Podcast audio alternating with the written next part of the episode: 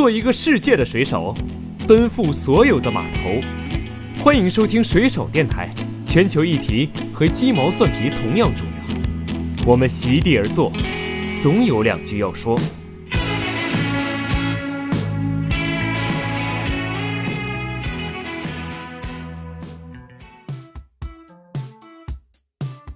你你想，如果人故意是两个女生故意把我跟另一个女生在一块，愣是要比出啊，钟雨晴就是比这谁谁谁好啊，那谁谁就比这不好，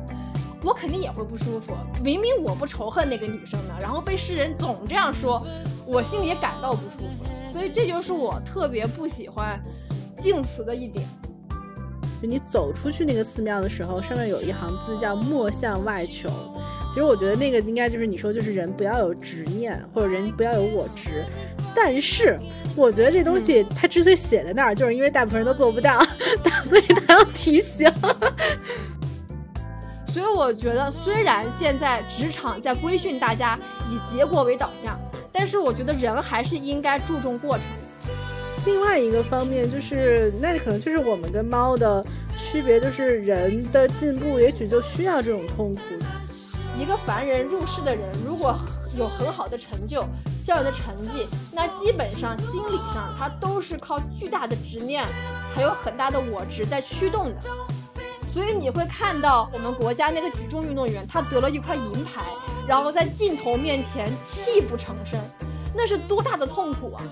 他说我对不起观众，对不起什么，就是因为他对自己有很大的执念，所以带给他这样痛苦。但同样相反，他能够得到银牌。就是靠想得冠军的执念，支撑他去走过那么多艰苦的、枯燥的，甚至可以说肉体上很痛苦的训练。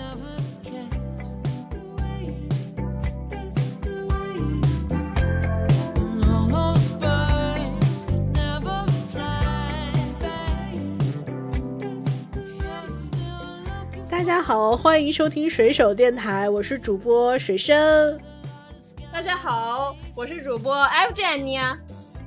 哇，我再次感慨，我太喜欢视频录音了，这样我还可以用手势和眼神 Q 你，你还可以用表情来 Q 我。对对对对，哎，我太喜欢了。哎，奶奶，今天因为我们就是真的是视频，呃，通话录音感到很有氛围感，所以我们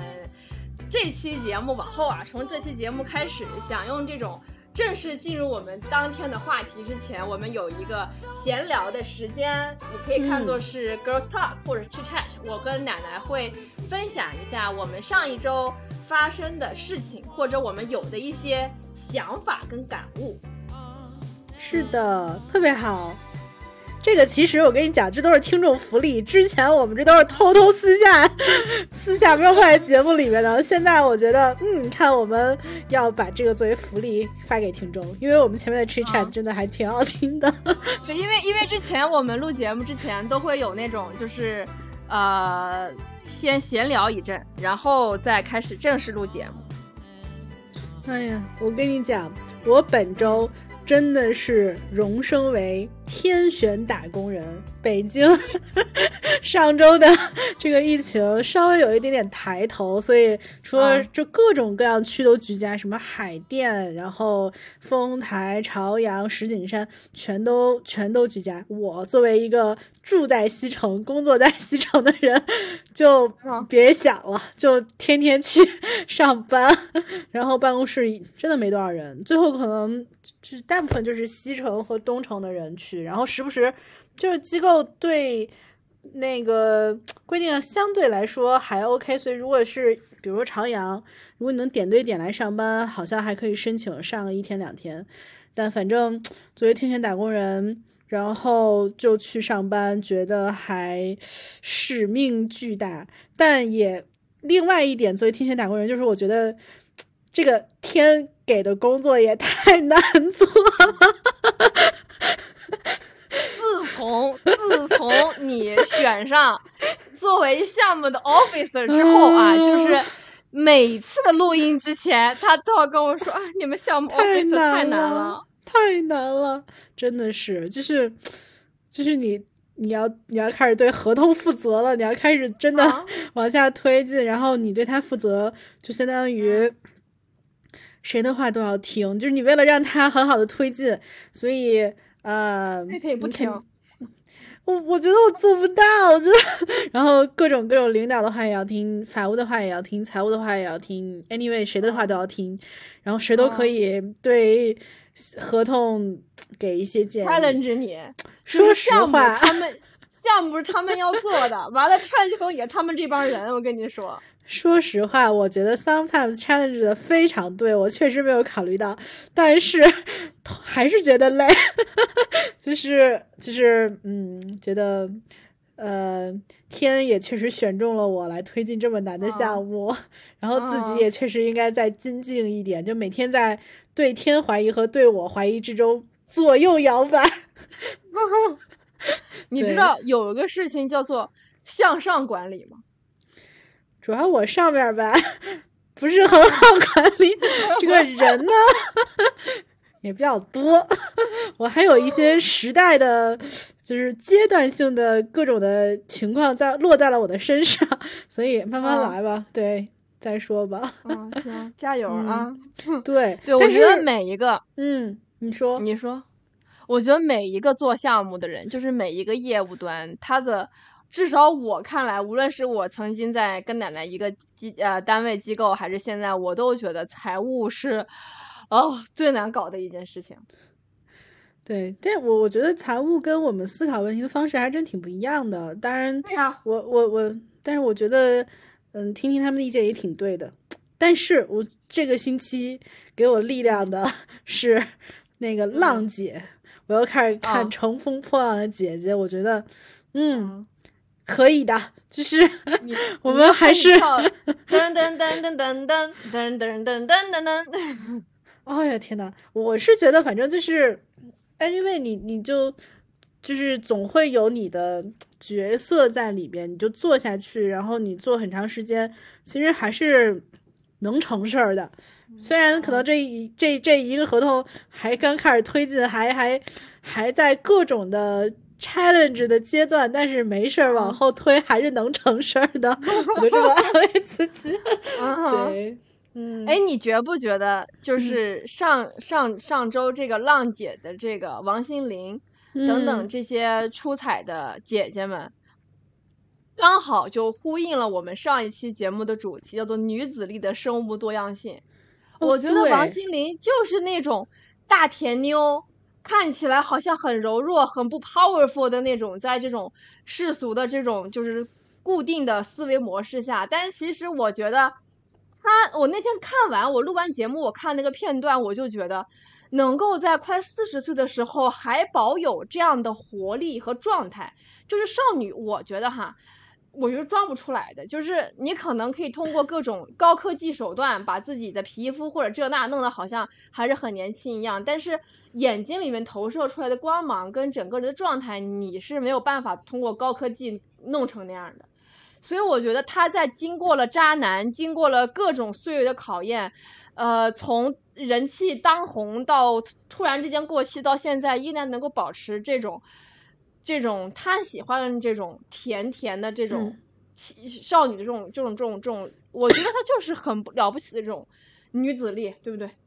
我我非常认同，而且就是她其实她的音乐风格就是这种偏甜的，但是也是有内容嘛。而且他这种甜，我觉得还是挺滋养人的。你看最近都是这种中年的王心凌的粉丝的那种视频。然后另外我还听了他一八年，对对对，我要补充。有一家的狗听了之后，连公狗都开始跳了，你知道吗？太牛了吧！跨物种的语言。嗯，对，然后，然后他一八年还出了专辑，然后也基本上就是他也知道那专辑不会大卖，或者是营销肯定跟不上，但他还是出。然后其实跟他之前这种很甜心的风格也很一致，但就是还是很好听。然后他还写了一首歌叫。雷在劈你的路上，好像是这首歌，这个样的名字。这首歌我听了。对对对，我觉得也挺有趣的。就但还是用他那种非常温柔和甜的那种状态唱一首这个控诉别人的歌，我觉得挺真的挺有趣。所以就是还是挺坚持下去，我觉得挺好的。嗯嗯，我觉得不是所有女生的抗争都是用拽姐的方式，虽然现在很。虽然现在很流行拽姐，很 A，我对我自己也属于拽姐那一挂的，但是我的确是很佩服那些不需要用那样的态度跟语气就可以坚持自我那么多年，去做到用他的方式抗争的女生，因为我是做不到，因为对于我来说，呃，拽姐什么是我的铠甲，啊，我需要这个铠甲，但是可能那些女生她不需要铠甲，她就可以。做到去跟，因为你想那时候跟他同期说的还有蔡依林嘛，对吧？他就转型成拽姐那种样子，其实我也很欣赏。但是其实显然王王心凌选的是另一条路，那你不能说谁更智慧，谁更不智慧？我觉得都是他们对抗这个世界跟保有自己的一种方式。说的太好了，特别认同。嗯，爱你。哟天哪！我现在看到。这就是视频录音录音的弊端，就是时不时会被对方吓一下。哦，不符合我拽姐的人设。来来来，拽姐你来。现在啊，行，现在拽姐分享啊，拽姐分享，就是呃，我上周有一个，就是就是我不说直接姓名，就是我关注的一些一个博主，然后在他身上发生的事情，让我有一些反思。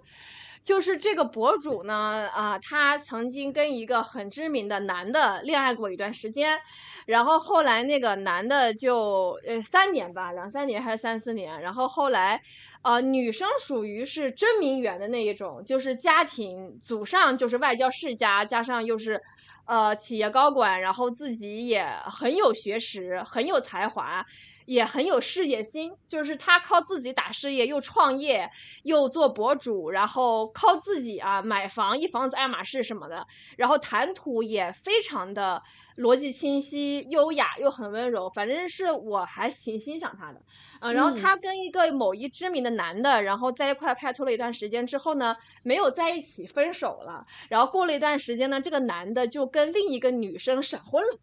然后那个女生显然跟我欣赏的这一位不是一类一个类型的女生，然后这个时候我就发现媒体还有社会舆论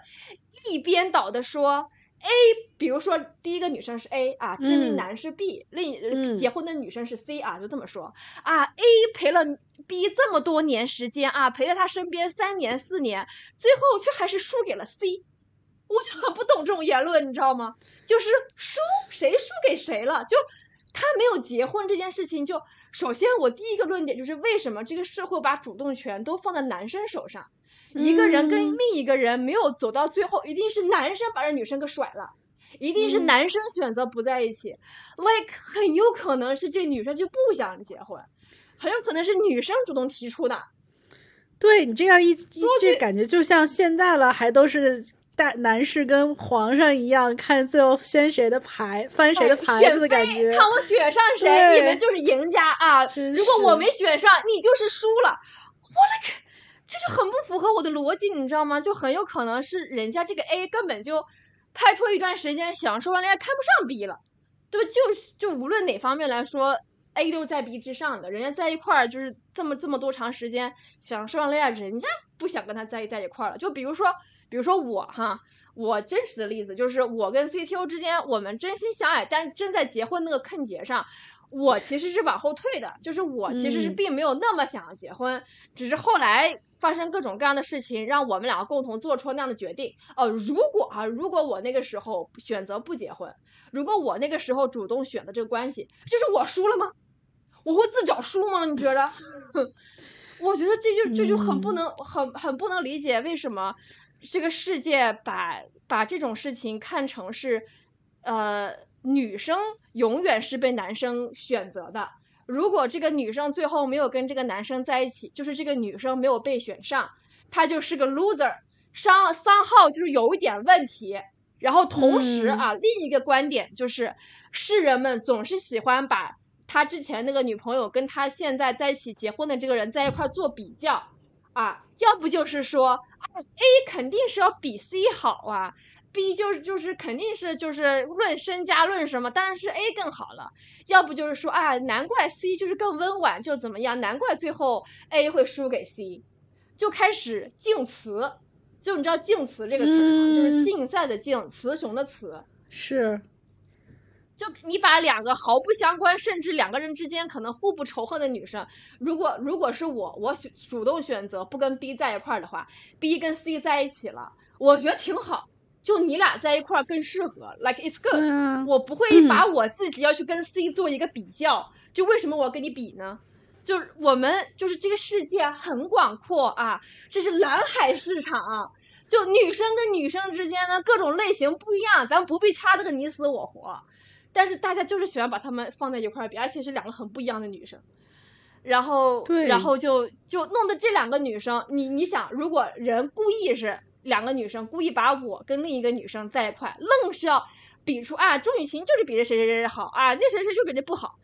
我肯定也会不舒服。明明我不仇恨那个女生的，然后被世人总这样说，我心里也感到不舒服了。所以这就是我特别不喜欢静词的一点。就是没有意义，就是已经够内卷了，没有必要自己卷自己。而且感觉把这个 A 和 C 非要放在一个台子上竞争的，可能更多的也都是女性，就是大家 莫名其妙为什么非要就就都还要再去卷这样一次，或者再去竞争一次。对呀，我觉得女生还是给女生之间更多的支持嘛，对吧？Girls support girls。所以这个就是我上个星期，因为这个很不符合我的思维模式，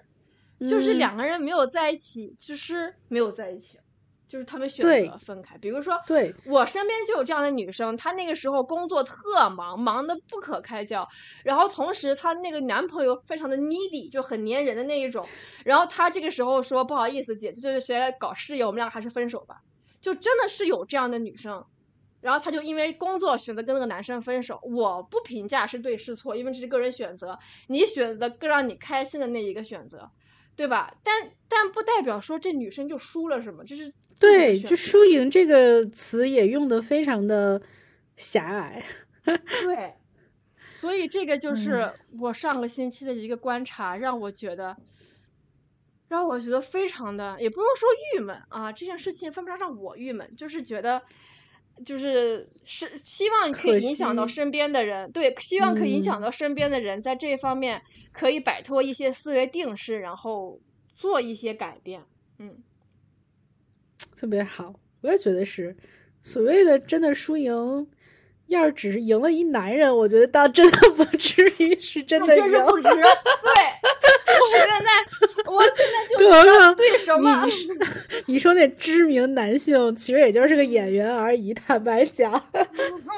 对，就为了节目，就是大家不要就是铆定这个人嘛，因为我想抨击的是这个社会现象，跟这三个人没有关系，对吧？这三个人没有什么错，都是各自做出了自己生活的选择，所以我。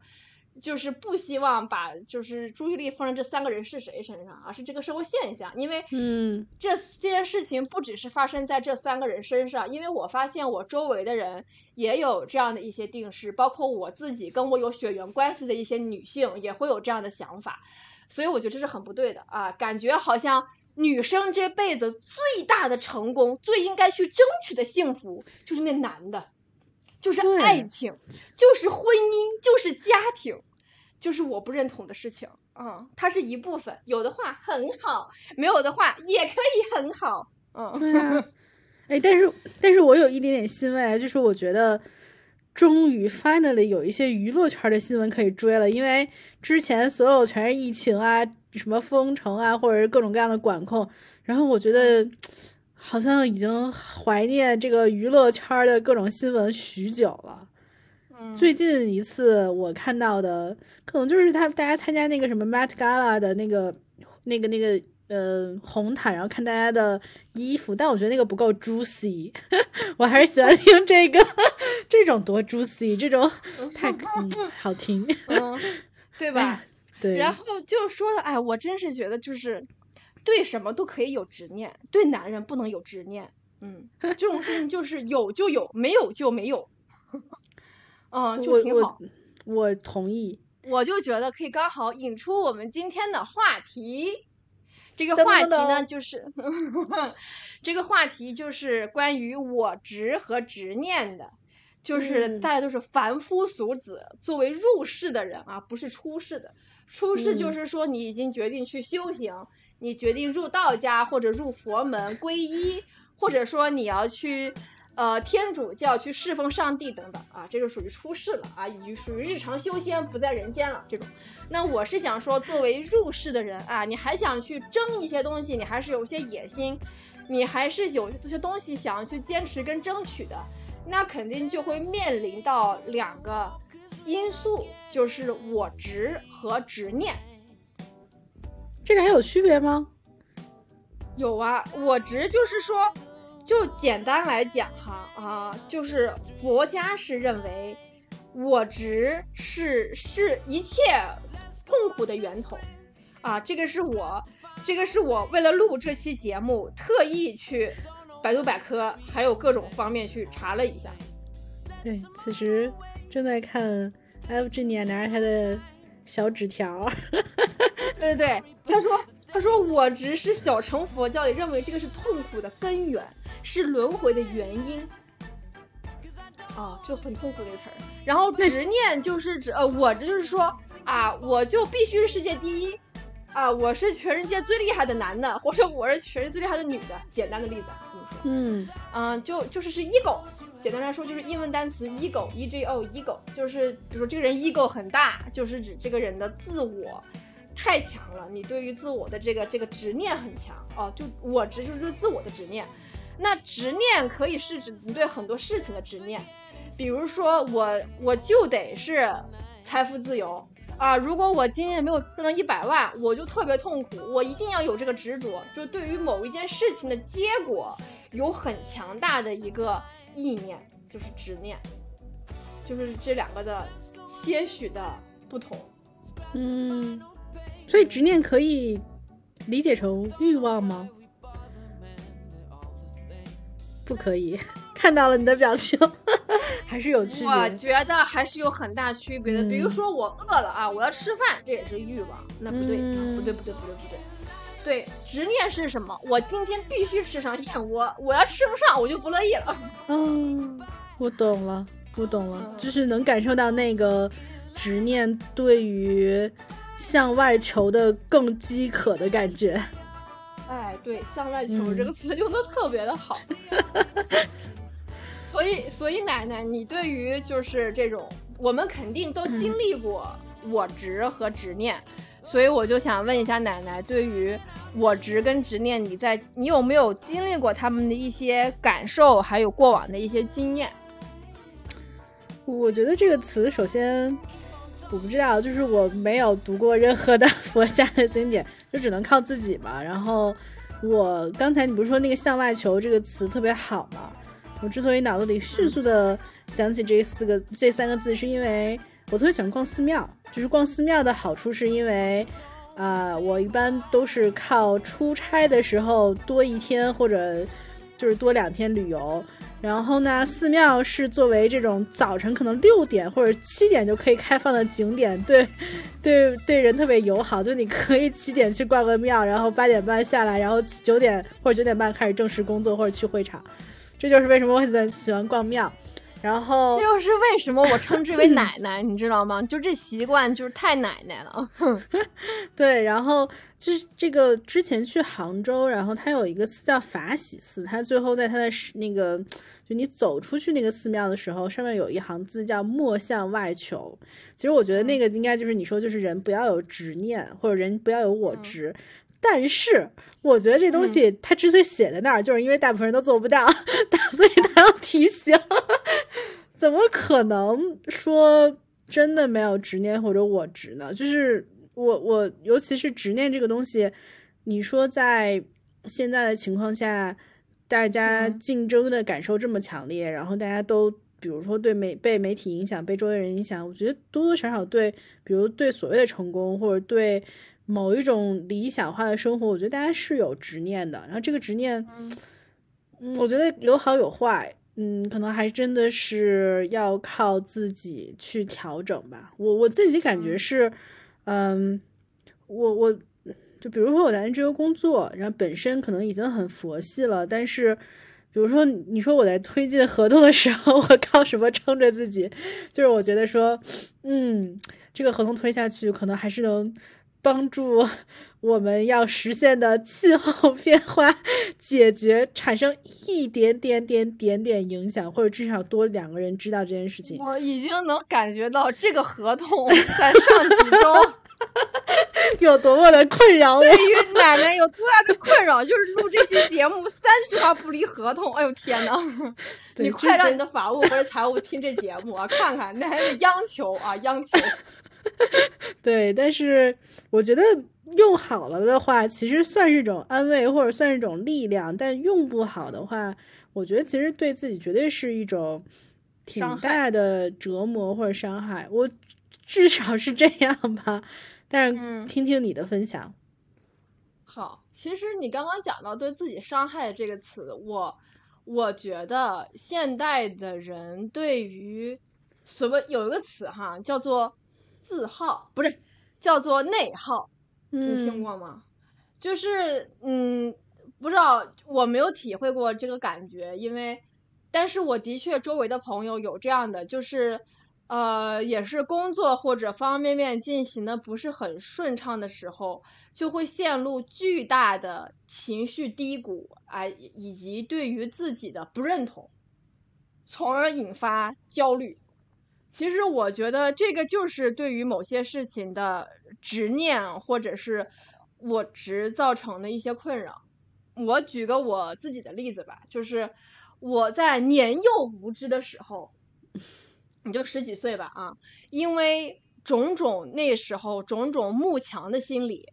呃，加入了我们学校的辩论队。然后那个时候我们学校辩论队在港澳台打的成绩还不错，呃，所以那个时候我觉得啊，看到那帮人在台上唇枪舌战，那思维那个那个逻辑啊，那个就感觉特厉害、特精英、特牛逼啊！I wanna be one of them。然后我就加入了辩论赛。然后，但是因为我加入的时间比正常的队员要晚很多，所以我缺了半年的训练。就是人家已经经过专业，而且那个时候教练有谁啊？我跟你说，有武汉大学赵林，有现在大名鼎鼎的黄执中。哦，我是不是错过一个亿？你就说职中学长也还行，但是我觉得他们真的挺厉害的。前一个看来我不在辩论圈，我还真的不知道这个人。嗯，然后，对，然后总还有就是我那时候我记得我上澳门上学的时候，就是刘晶晶，澳门大学的刘晶晶，然后她当时是我念初中的时候看她打全国大学生辩论赛，好像是这么个名儿吧。她当时打的那个那个位置就是是全场最佳辩手，哇！我当时觉得辩论太酷了，是不是很吃惊？我没有觉得刘晶晶很帅，我觉得辩论太酷了。所以，然后我一直就是看到这种情况，我就很想加入他们。所以那个时候去澳门的时候啊，我真的看到刘晶晶在执教，在执教澳门大学队，嗯，也是我们的对手之一啊。然后也看到了他场上表演。还有一次聊个闲的，观众朋友们，就有一次我的住的房子要转租出去，然后来看房的人之一就是刘晶晶。哇，哎，那他私下是就没有那么的好辩。嗯，还还是他看着还是挺厉害、挺聪明的一个人。嗯嗯，对，然后我就有我就深刻的觉得我也是一个，我得也是一个很厉害的人。我从小也挺聪明的，然后我也得是像他们一样这么厉害才行。总之，对自己有这样很执着的认知，然后也特别追求能够在比赛场上能够打得很出彩，能够表现的特别的吸人眼球，就是。大家觉得哇，这女生真厉害啊！就对于自己有这样的期待跟执念，然后这个期待跟执念呢，唉，也是一个，也是我可以说，如果我说我大学四年美好的时间有什么痛苦的经历，就是在辩论队。哦，那就是我，以至于后来我跟我妈说，我今天晚上做噩梦了。我妈说又梦见辩论队了吧？我说嗯，对的，就是是怎么一回事呢？就是首先，因为我错过了很长一段时间的训练，嗯，他们已经被训练了大半年的时间，然后也是被很厉害的人训练，所以我整个在搭建辩稿、树立自己观点以及整个逻辑体系上，跟他们就有一定差距。嗯嗯，他们是当时被选拔进队的，我当时错过了选拔的时间，所以我只能靠打那年的新生赛，就是作为场外的一个小朋友，通过全校的新生赛，他们会在里面选一到两个人进到正式队伍里去。所以这是我后来怎么进队，也后来怎么缺这么长的时间。然后后来我已当时经很棒了吧？就是你就是那种非常少数的才能入选的人之一啊。是真正到队里面，你会发现队伍里面有很强大的小团体的这种呃情况。嗯，就他们有小团体，有自己的自己的这种，嗯，就挺挺排外的。而且我又我在里面没有我认识的人，也没有自己的朋友，所以他们你就感到自己是被孤立了。嗯，但是你又有一个执念，说我也想加入他们，我跟他们也一样优秀。但是我又从小不是这种讨好型的人格，所以我很难去去妥协自己，去扮演一个角色，去扮演弱小，然后要加入他们。嗯，所以就就在自己心理上，在队伍里面，首先就没有自己朋友，很痛苦。另一方面就是每次跟他们打训练赛的时候，我都是最弱的那一个。我永远讲不过他们，我永远没有他们在构思变稿的时候那么厉害，所以因此就发生过很多很难过的事情。比如说，在有一次准备组内训练赛的时候，当时组内有一个男生，他很鼓励我，就是说，他说：“雨晴，不然你下场四遍吧。”大家知道，四遍是整个赛场上就是实力和逻辑最强的那个人会放在就是黄志忠打的那个位置。对，然后我当时想说，no，我肯定做不了啊，就是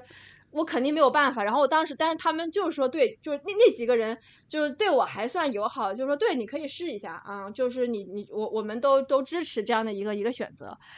哦，然后就好吧，好在当时我队内那几个人呢，他们没有那么那么小团体。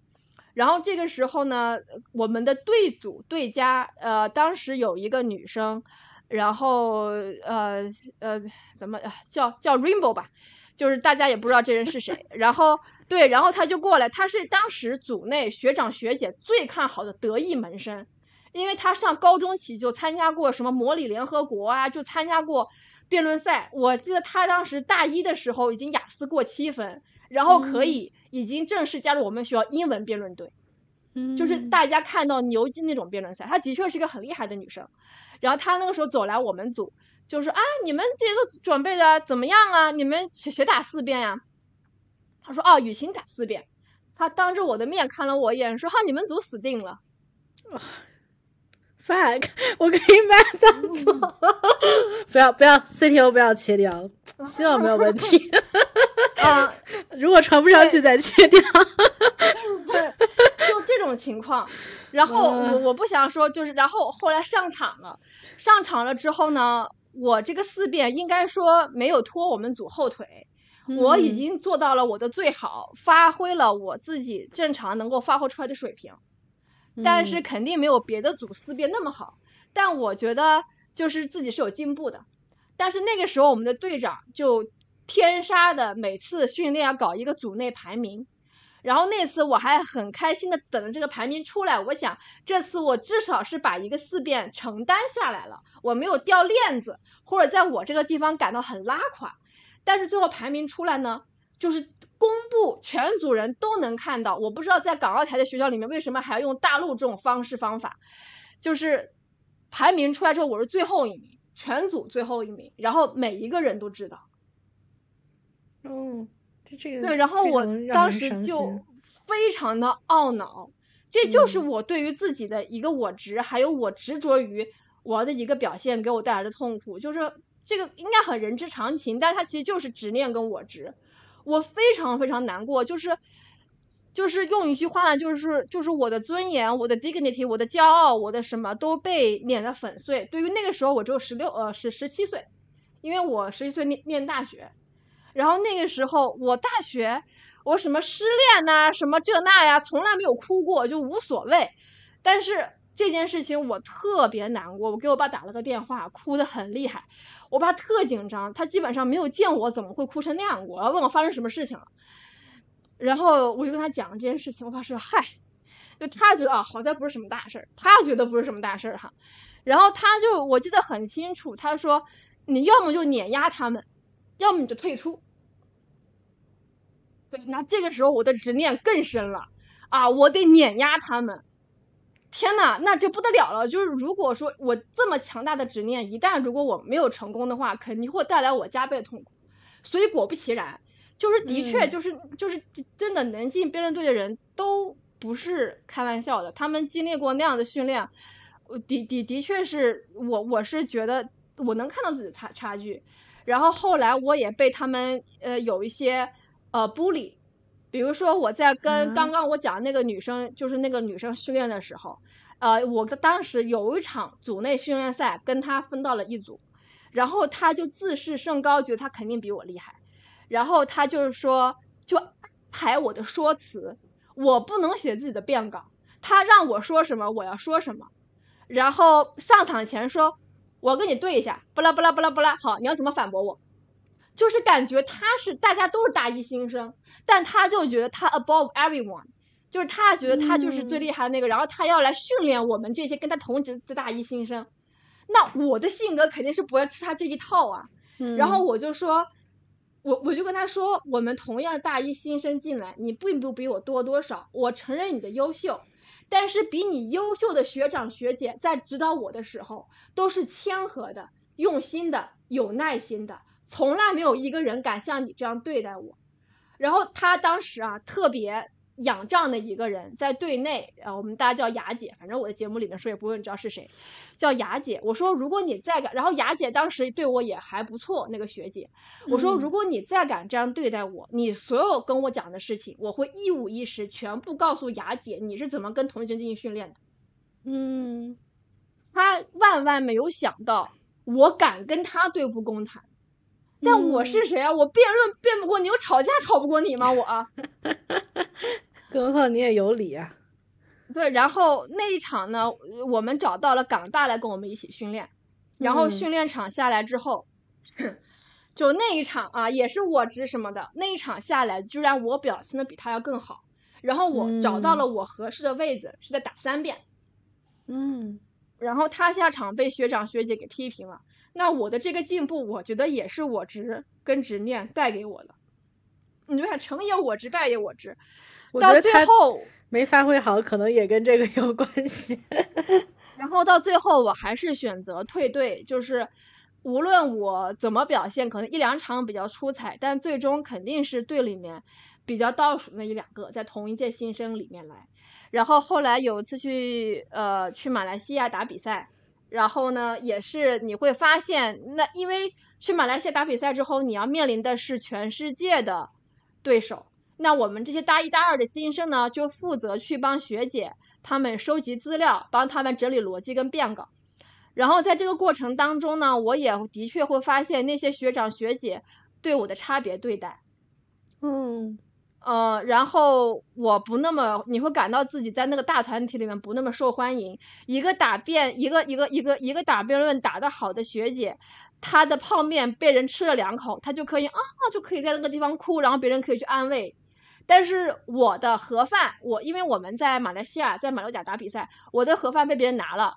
别人就啊无所谓，你再买一份就好，就这种。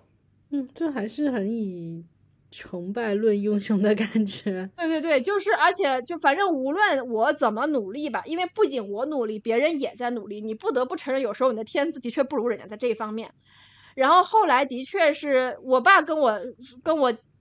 就是我自己，要不就碾压他们，不然就走嘛。然后后来在马来西亚那边最过分的一件事情发生是，我在帮学长学整理变稿的时候，我错过了统一买回国机票的时间，然后我自己的信用卡不能用了，然后这时候我就需要去找一个学长借他的信用卡来买回国的机票。然后这个时候同年组的一个女生说：“你不要打扰他们，他们在训练，你这样给别人增加很多麻烦。”然后后来他晚上没有买机票，他自己屁颠屁颠跑去跟那个学长说啊，能不能借你信用卡给我买张机票？就凡是种种，你打不过你，就是我的执念，哪怕再强，你打不过别人，然后你说不过别人，然后同时在生活上你被别人跟排挤跟歧视，所以那个是我的人生当中少有的那么一次两次，I didn't make it。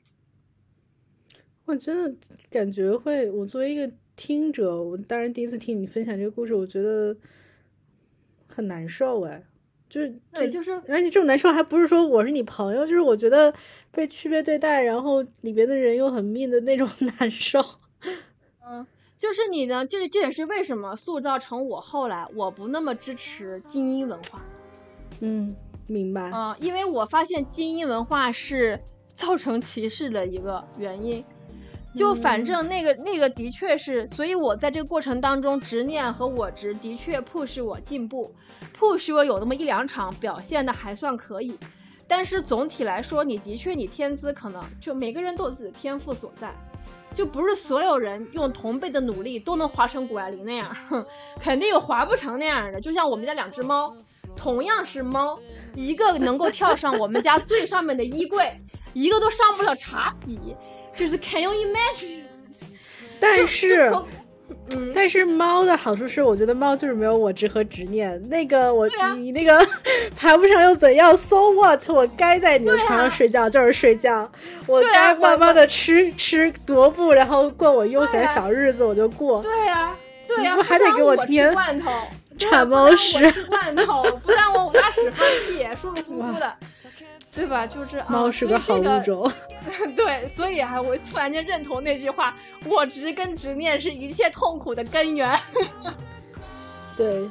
但我觉得另外另外一个方面就是，那可能就是我们跟猫的区别，就是人的进步也许就需要这种痛苦。就如果你没有，就像你刚才那故事里面分享，你没有这个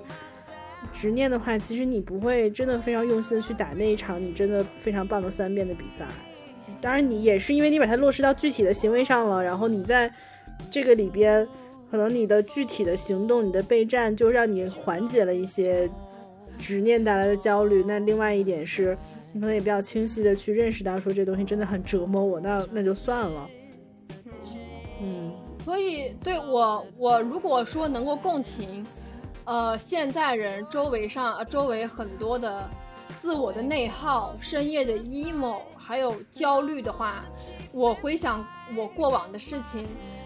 嗯，如果要分享，就是能够值得分享的，可能这件是最合适的。因为他嗯真的对于，因为我从小到大，大学作业第一名，考试第一名，然后从小到大就是做什么都特别好，所以这个就养成了我自己很大的一个我执跟 ego，我觉得我肯定是最厉害的，我肯定是最好的。这股东西也的确是一股力量，能够催催使一个人前进，但是在真的就是很多时候你得信命，你知道吗？就得信命，就很多你你不能说场场都得利。所以，一旦你这个事情没有在你得力的情况下，它曾经给你带来多大的骄傲、快乐、愉悦，它就可以给你带来多大的焦虑和挫败感。这就是你知道吧？就是佛家为什么劝人说你不要狂喜呀、你要不以物喜，不以己悲。就当然这好像不是佛家的观念哈，反正就是说不要有欲望啊，就是任何欣喜愉快。它曾经能带给你的痛苦，都能够带给你悲哀。比如说啊，你曾经特别沉迷于恋爱啊，这个人特别爱你，你很享受这个恋爱，突然一旦你你失恋了，你不跟这个人恋爱了，那就会很大的痛苦。就这是对等的，就就就牛顿第三定律，力与反作用力。对对对对对对，就我理解佛家为什么劝人说这你也不要执着，那你也不要执着啊，你得心无挂碍什么的，那的确是个大自在哈，我必须要说，能修炼到那个水平，理想型可能都不用轮回了。那肯定是一个非常理想的状态，但是我觉得。但但是我很喜欢你刚才的分享，我也在想说，我们两个其实是有差别的，我们两个性格上，我觉得你是比我更，至少外向看起来是更执着的那种人，然后我我反正天天说奶奶非常佛系，然后我也在在想说为什么，然后我刚才听到一点，我觉得可能跟从小到大对自我的认知或者对这种这种成长经历是有关系的，我。嗯一直，我觉得我被期待一直很优秀，但事实上真没做到。就是我，我经常会被爸爸妈妈抛到那种其实我觉得不属于、不应该属于我这种优秀程度的某一个状态上，然后我觉得。我就是达不到，然后我就放弃了。然后放弃的时候其实挺舒服的，然后但是你要慢慢的去调整自己，就是你调整自己，说你放弃，说我一定要跟某一个所谓非常优秀的平台或者非常优秀的人一样，就是你要在这个状态里边，你还是要找到说自己就算没有那么优秀，但还是 to some extent 可能有自己的特点，然后慢慢的形成了这种 偏躺平的性格和状态。但你说我，我内心上我其实很羡慕那些有我值的人，或者是非常努力的人，因为我觉得还是挺厉害的。我觉得我也慕强，怎么办？我也慕强，我只是躺着慕强。躺着慕强这关键。对，我自己自己不，嗯，你自己不傻。哎，我躺着看宫红女孩跳挺好，我就是不想跳。嗯，就是这样。不，但是你知道。有另外一个问题，就是因为我很慕强，我觉得这个东西对我亲密关系有一点点影响。就是首先，我喜，我觉得我喜欢人，基本上是有我慕，我肯定是有慕强的心态，所以我喜欢人，我觉得身上是有我某一种我达不到的状态或者优点，或者是一些品质我得不到。比如说，真的，比如很很嗯，比如很有才华、很聪明或者很特别，就 anyway，就是我觉得这个东西。哇，就是还是挺强的，我得不到。然后，就然后我会觉得啊，那他喜欢我，或者他他愿意跟我相处，或者我们愿意发展成一段关系，那我得着了，所以我就应该非常努力的去让对方喜欢我，或者非常多的去迁就对方。但这个东西好像真的有点累。就是我我没有说我现在真的解决了这个问题，我觉得我可能依然会存在，我依然会在亲密关系里面，因为慕强这件事情很容易。丢失自己，然后我觉得这个是我某种执念造成的一些困扰，但就反正反正是吧，我觉得是困扰。你知道上周还在跟我说，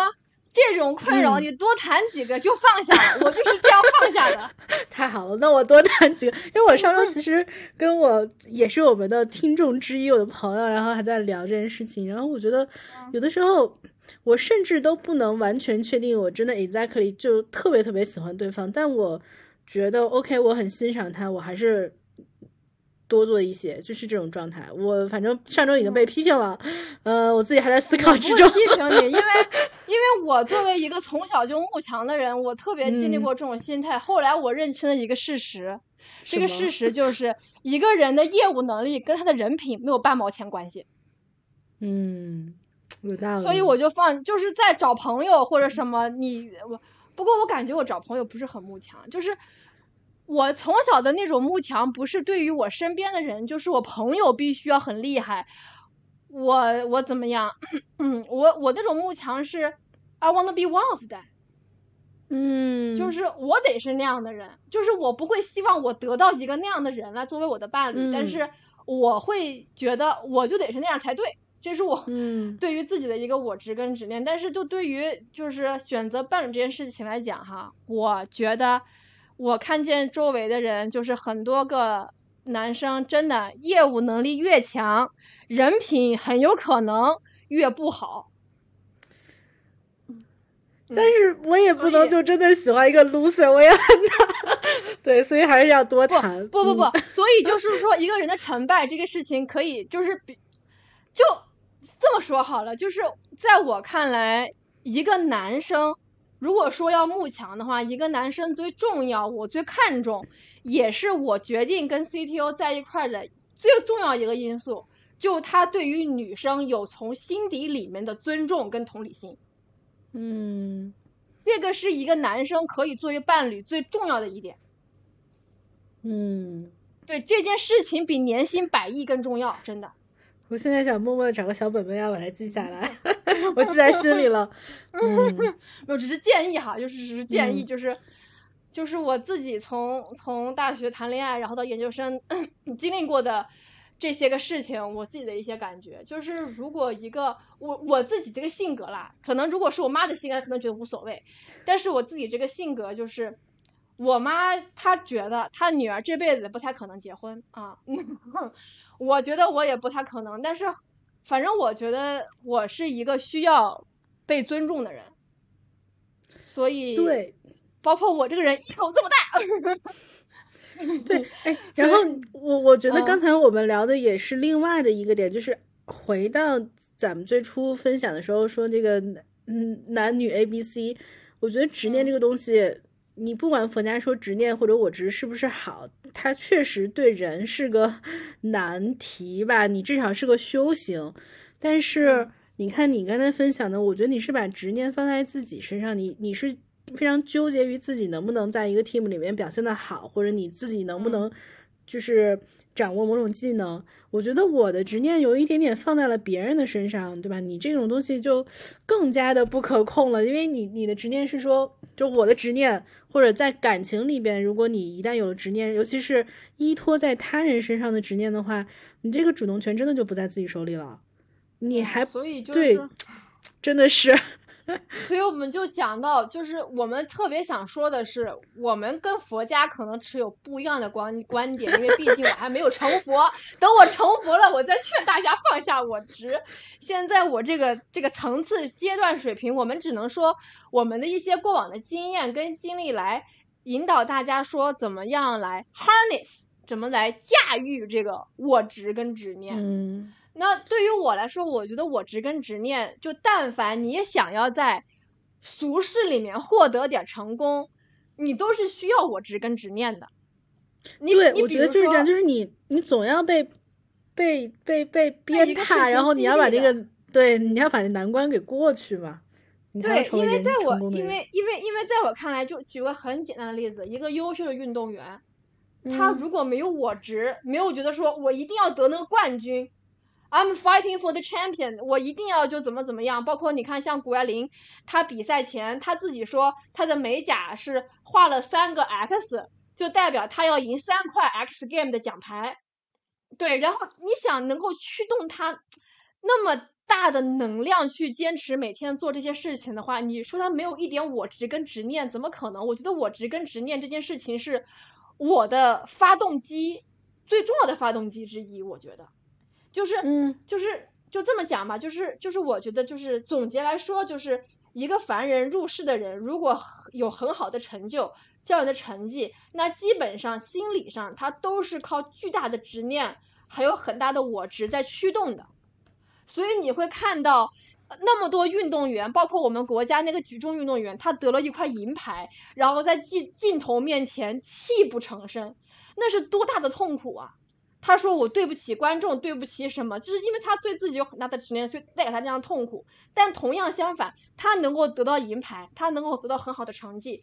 就是靠想得冠军的执念，支撑他去走过那么多艰苦的、枯燥的，甚至可以说肉体上很痛苦的训练。是的，所以，所以我觉得，我觉得很多人所谓的知道自己要什么，很有进取心啊，这个人很有野心、有志气、自志存高远什么的。我觉得这些东西，就嗯本质上来说，我觉得很大程度上都是形成的强烈的执念，而所谓的坚忍不拔、百折不挠，也是拥抱自己强大的执念的一种选择。就是说，他在放弃执念的痛苦和坚持的痛苦当中，对于这些人来说，前者大于后者，他就坚持了。因为放弃对他来说，这个执念跟我执让他更痛苦。他可能坚持说，我今天腰酸背痛，我还能忍一忍，所以他选择了坚持。但是体现出来的表达是百折不挠，是 tenacious，是很倔强这种这种这种这种这种观感。所以我就觉得很多看似没有进取心，不知道自己要什么，他可能就是没有那么大的我执跟 ego 罢了而已。这个也没有什么好痛苦的，这个真的没有什么好痛苦的，就这种事情是天生的，我觉得。嗯，我觉得对的，而且而且你说佛家认为我执和执念其实是人的痛苦的来源，但是也不是说大家都不需要痛苦。我觉得就是那些很想成功的人，他们可能对于痛苦来说，他们觉得是积极的，因为这个东西对他们来说就是一种非常必要的锻炼和修行。那对于那些就像你说的 ego 没有那么大，那他可能会觉得开心可能更重要吧。对，所以在我看来，怎么样来找到这两者之间的平衡，或者如何来驾驭它？我现在找到的方法就是，除了可以皈依佛门之外，还有一个办法就是，就是 focus 在当下，嗯，就是 focus。除了那个就是叫做 fixation，就是我执嘛，就是 focus，是我觉得可以对于入世的人来说，解决自己因为我执跟执念所谓的上进心给自己造成的焦虑，还有 emo 很大的方式跟方法，因为我不用去想，我不用执着于所谓的我执跟就是执着于结果嘛，对吧？我是成是败，我是好是坏，我是输是赢。但是如果把这个执念先放到一边，你只是执着于当下我在做的事情，比如说我今天这个训练怎么样，我今天的工作完成的如何，我眼前这篇稿我要怎么写，就是你只是把自己所有的能量跟精力放在你当下现在手头做这件事情，哪怕是我今天烧这顿饭，我觉得也可以断开自己对于结果的纠结。哎，just a joke。但是我听完之后，我觉得当一天和尚撞一天钟，成为了一个褒义词。对你不用 想自己能当多久的和尚，你就当一天撞一天就得了。对，哎，但是我觉得有这样的感受，我自己的观察，我其实我们之前有交流过，我觉得跟你开始 being a green finger 是有关系的，就是你去养花，然后你可能看到花花那些非常具体的变化。我觉得是有关系，然后另外我也非常认同，就是因为我觉得很多的执念东西非常远，就是它是一个非常遥远的一个所谓的 mission 或者是一个 goal，就是它就正因为它是远，所以它很多东西是基于你的想象。但事实上，当你开始真的做一些事情、具体的事情的时候，那个东西是来自于实践，然后是来自于你的真实的感受的。那这个东西会比想象来的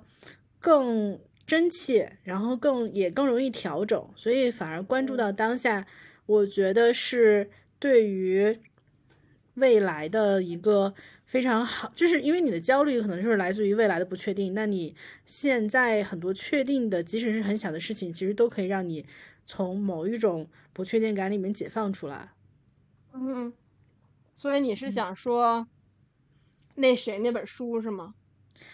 我我没有，我只是觉得之前包括看去看项标的那个，把自己作为方法，然后再加上之前看圆桌派，然后请小君君，然后那个采访的时候，他们都在说说具体和附近可能都是一个面对当下人们因为未来因为空间上的这种，比如说国外打仗，比如说这个。这个现在非洲旱灾，我觉得很多东西的那种 emo 或者那种焦虑是来自于非常自己难以控制的事情的，所以反而是具体的附近的自己能去做一些小改变的事情，我觉得就会让人有一种满足感吧，或者是安心一点。嗯，你你展开讲讲那个谁，嗯，你刚刚讲的那个什么具体和焦虑什么的那个。你说向标的那个把自己作为方法那本书吗？啊，还有那个什么君，啊，哎呀，我都忘了，就是我想想，应该是去年某一期圆桌派。首先，我觉得这些东西我可能没有办法具体讲，因为我已经快忘的差不多了。只是这个，只是想说这两个名人的案例是为了 echo 你说的是很有道理的。啊，就是。就所以你说的是，当人陷入焦虑的时候，啊，是不是那个说什么焦虑的反义词是具体？对，就是那个，就是那个。到底是谁看了节目啊？到底是谁没有认真 看？我真的看了，但是我年纪大，我记忆力不好。以及那节目真的很早之前看的。嗯哼，嗯，所以我觉得。反正我自己来说，就是包括像人说啊，我们现在做个瑜伽啊，我们现在呼吸什么，就跟那个老师那个地方做，或者说你去放松，所谓的放松一下，怎么怎么样，我觉得都是选择强制性的，先跟自己的执念啊，或者说上进心断开一段时间，嗯，对吧？你断开了之后，你有能量了之后，才有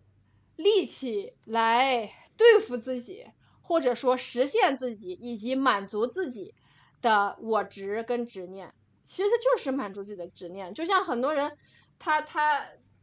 比如说我就是，我一天工作完之后，我跟我老板讲的很清楚，我说我下班了就是下班了，我真的不会回复信息，也不会看信息。如果不是紧急的活，你也不要找我；如果说是要命的活，给打我电话。我说我跟你说这件事情不是为了自己要，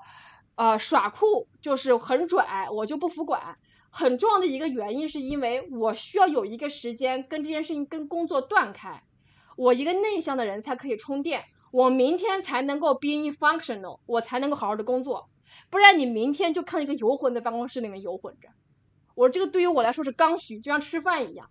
我真的需要断开这个时间，跟这些一切就是啊，冲这种工作啊，不啦不啦不啦，我想我这个是怎么推进，不啦不啦，这合同对吧？那合同，对我一定要有断开的时间，然后完全不去想这件事情，然后等到第二天再回到工作场合的时候，我才有时间去用自己的，因为我自己排解方式就是 focus on 当下。那 focus 也是需要能量的。哦，我喜欢这个想法，就是要断开，真断开。对嗯，我们当不了佛家人，可以永久断开，我们只能选择选择不间断式的断开。哎，真的挺好的，就是因为对，因为你实现那些东西是要能量的。我觉得我还是挺认同的，就是找一种方式把这个能量，就是从给叫什么给焦给焦虑或者给执念输入的状态输入到别的上面上，然后你可以让自己休息一下。所以你有没有就是如果你非常想离开的时候，你会用你会把它你个人能量输入到什么上面？嗯，不会输入打动森，因为就不用脑子。跟我差不多。对，或者啊，我现在突然可以理解为什么有一些垃圾剧，就是一些脑残的剧会受欢迎。其实并不是说那些剧有多好，仅仅是因为那些剧不用脑子。哦、说的太对了，想过就忘了啊。我觉得我每天吃饭的时候看一看日本动画片，就是这个原理。动画片有很深奥的好吗？我看的那些也就一般吧，因为那些真的给死宅男看的动画片，完了我又冒犯别人了。没有，我最近我最近吃饭，我还在看那个 Gordon Ramsay 的 Health Kitchen，然后我就更、嗯、我就是从那个里面感觉就是。所有的冠军都有很强的我执跟执念，这个逻辑是这样的哈，嗯、有很强的我执跟执念未必能得到冠军，但是要得到冠军绝对是需要我执跟执念的。因为我在回顾，呃，《Health Kitchen》第十季，就是有 Christina C 姐那一集，呃，因为大家晚上一直在传说啊，一定要看第十季，C 姐就是一个冠军相，一看就是要得冠军的人。后来我去看了，我以为她真的会。一一就是惊艳全场。其实我发现他之前就是发挥很稳定，的确能力有，但是有一个细节我发现他为什么可以，呃，这么突出，因为我记得他有，因为大家在 Hell's Kitchen 都犯很多错误，比如说鸡胸肉煎不熟，牛排煎不熟，什么 scallop scallop 叫做扇贝，扇贝扇贝，呃，对，扇贝煎过头了，等等等，都有很多人会会。会犯一些 epic fault，真的是，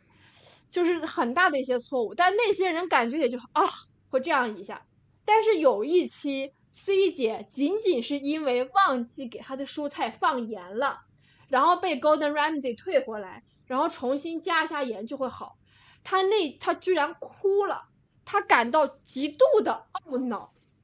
她说：“我所有的 dignity，我所有的 pride，我所有的尊严、骄傲，我的当时碎了一地。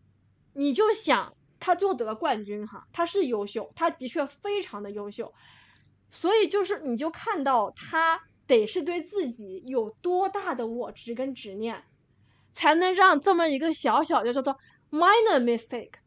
让他产生那么大的困扰。周围的选手啊，什么肉煎不熟的，烤糊了的。”是人家没有点 pasta，做了一份 pasta，那个那个错犯的就是大的海了去了，就感觉是啊，这样一下没了。但他居然会对自己产生那么大的攻击，所以我就真的是觉得，怎么讲呢？就是我执跟执着是走上世俗成功的必要条件，但是要怎么样掌控它真的很重要，不然就会陷入到巨大的。自我内耗当中，所以我真的是觉得，如果我是 C 姐的话，我就是 focus on 我每一道做的菜，我今天晚上每一道做的菜，我先放弃掉去想，去执着于我今天表现的好不好，我今天成不成功，我今天是不是全场最靓的仔。你不去担心那个，我只是想我今天这个菜啊，我我从烤箱拿出来之后，我要晾多少分钟啊？我要跟队友进行交流。你 focus 在当下做的每一件事情，你把这个压力分散掉，你自然而然就会做得好。这就是当时有一个运动员，他当时就是谷爱凌受伤了，然后他去劝谷爱凌，他当时翻译成中文是这样的：他说，大部分卓越的运动员，当他们执着于奖牌跟结果的时候。通常是职业生涯的低谷，就是会表现非常不好。但他们执着于过程的时候，反而他们的运动成绩表现突然间就变好了。所以我觉得，虽然现在职场在规训大家以结果为导向，但是我觉得人还是应该注重过程，因为你要说结果，所有人的结果只有一个，就是会死，真的。我觉得你说的非常有启发，因为我在想，你刚才举 C 姐的例子，他是不是最后他所谓的执念是他世俗上的成功？我觉得世俗上成功他达到，他拿了冠军，他是一个优秀的人，但是他真的执念的可能是自己所谓真正喜欢的事情，就是所谓内心的热诚所在。他可能真的非常喜欢烹饪，或者非常喜欢这个成为一个好的厨师。这是结果呀。成为好的厨师也是一个结果，对，但那个东西可能更更发自内心一点吧。就我我不知道，就是就是，比如说冠军是一个，嗯，就像你刚才讲的，冠军这是一个被外部的人们所认同成功的一个结果，但他同时可能作为运动员来说，他还是有一个内心对于某一项运动所谓表现的极其的。超越了人体极限的那种愿景的一个执着，我觉得多多少少有点不一样。但如果当你执着于去实现那种对自我的挑战或者对自我热忱的那种回报的话，我觉得它可能就是一个会更让人舒服一点的执念。只是说成功可能是它的副产品。嗯哼，嗯，对，所以其实我们跟奶奶一块讨论这个话题，我们今天想要。不是说想要吧，就是出来的一个结果，就是说，让自己做的事情执着于具体，执着于现在在做的事情，being focus。我觉得我只能想到，我专注吗？专注啊，专注在做的事情，专注，集中注意力啊，然后就是断开，断开的方式有很多，我觉得大家可以试试冥想。嗯，也可以试试做瑜伽，也可以试试种花，也可以跟奶奶一样啊，早上出去散步，哎，逛寺庙，逛公园儿。对，然后我觉得还是找到执念更好一点的承载的东西吧。这个东西可能是你把执念放在了钱、兴趣、爱好、家人，哎，他还是还是。某种成功，就是我觉得承载执念的这种方式或者领域不同，可能它确实也会得到不一样的结果。这个是我刚才听你讲了之后，我觉得嗯，确实是这样。以及对我们主要就是跟佛家唱唱反调，我们觉得执念也没有什么 问题，就痛苦又痛苦吧。对，如果你执着于，你想，如果你执着于戒掉我执跟执念，这不是另一种执念吗？啊，我执着于，你看这话就这么说的啊，我执着于戒掉我执跟，like 啊，就是这就是为什么啊，我没有我入不了。对，但是的确佛家的很多方式方法论有帮到我，比如说莫向外求，啊，比如说啊，就是方方面面吧。但是也只能是间断式的，就是我们都在这个修行的道路上。对，嗯，做好当下，反而是修行的最好方式。嗯哼，好，然后今天我们的节目基本上到这个地方就结束了。欢迎大家跟我们交流自己对于我执还有执的一些感受，还有一些想法。那我们下期节目再见。拜拜请大家执念的听我们的节目谢谢。